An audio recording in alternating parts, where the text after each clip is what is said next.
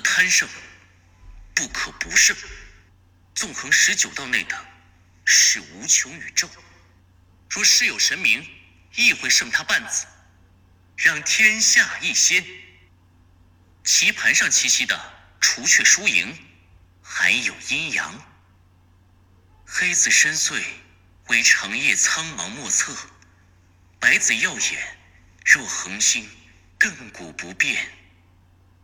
算得清每颗棋子的价值吗？对你是件过于困难的事吧。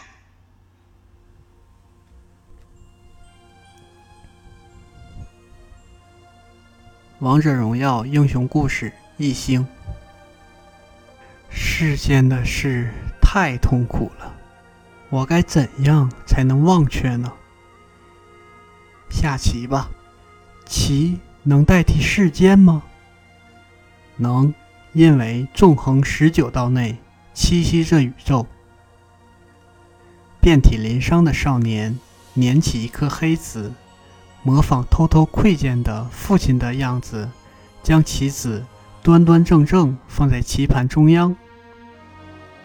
天地不仁，他却不愿做走狗。生而为人，他一渴求应得的幸福，就只能将内心封闭于棋盘的世界之内。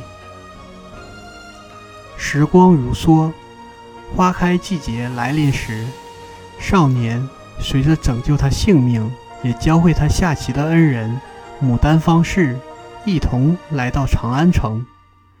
彼时，扶桑的使者觐见女帝，拿出珍贵的玉棋子，要同长安城中的国手切磋。使者棋力出乎意料的高明，连败数位棋士招。女帝的笑容渐渐消失，变得严峻起来。大臣们感受到女帝怒火而畏缩时，牡丹方士举荐了少年。看着身姿小小的棋手，人们投以难以置信的眼光。若他们知道这尚是少年头回与真正的对手对弈，恐怕更会大惊失色。扶桑使者以轻视地望着端坐于棋盘前的少年。还有那微微颤抖的身躯，哼哼，毕竟还是个没见过大世面的孩子。可这份轻视很快为雷霆万钧而又滔滔不绝的骑士所震慑。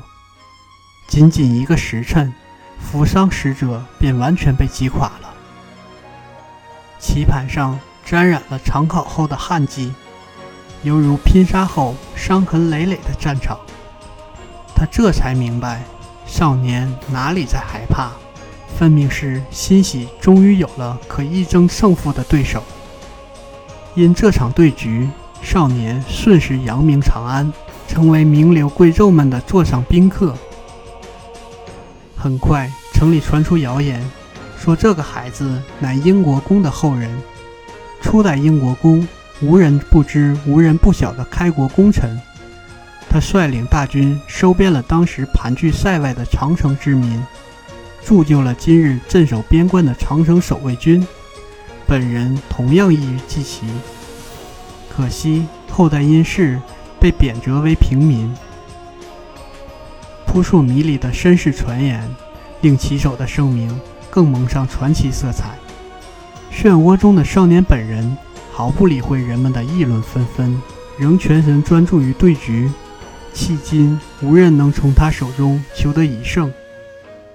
长安城就像一座巨大的棋盘，数十道的长街划分全城为上百个坊，方方正正的坊如同棋盘的格子，而遍布其间雄伟的建筑便是棋盘上的棋子。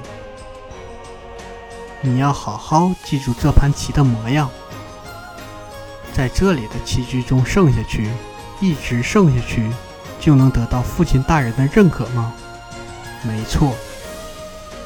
少年闭目，随方士的指点落子，瞬时间，长安城某处已随之化为隔绝之地。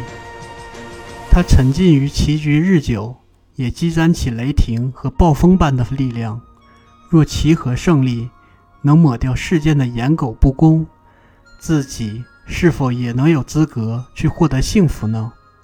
不得贪胜，不可不胜。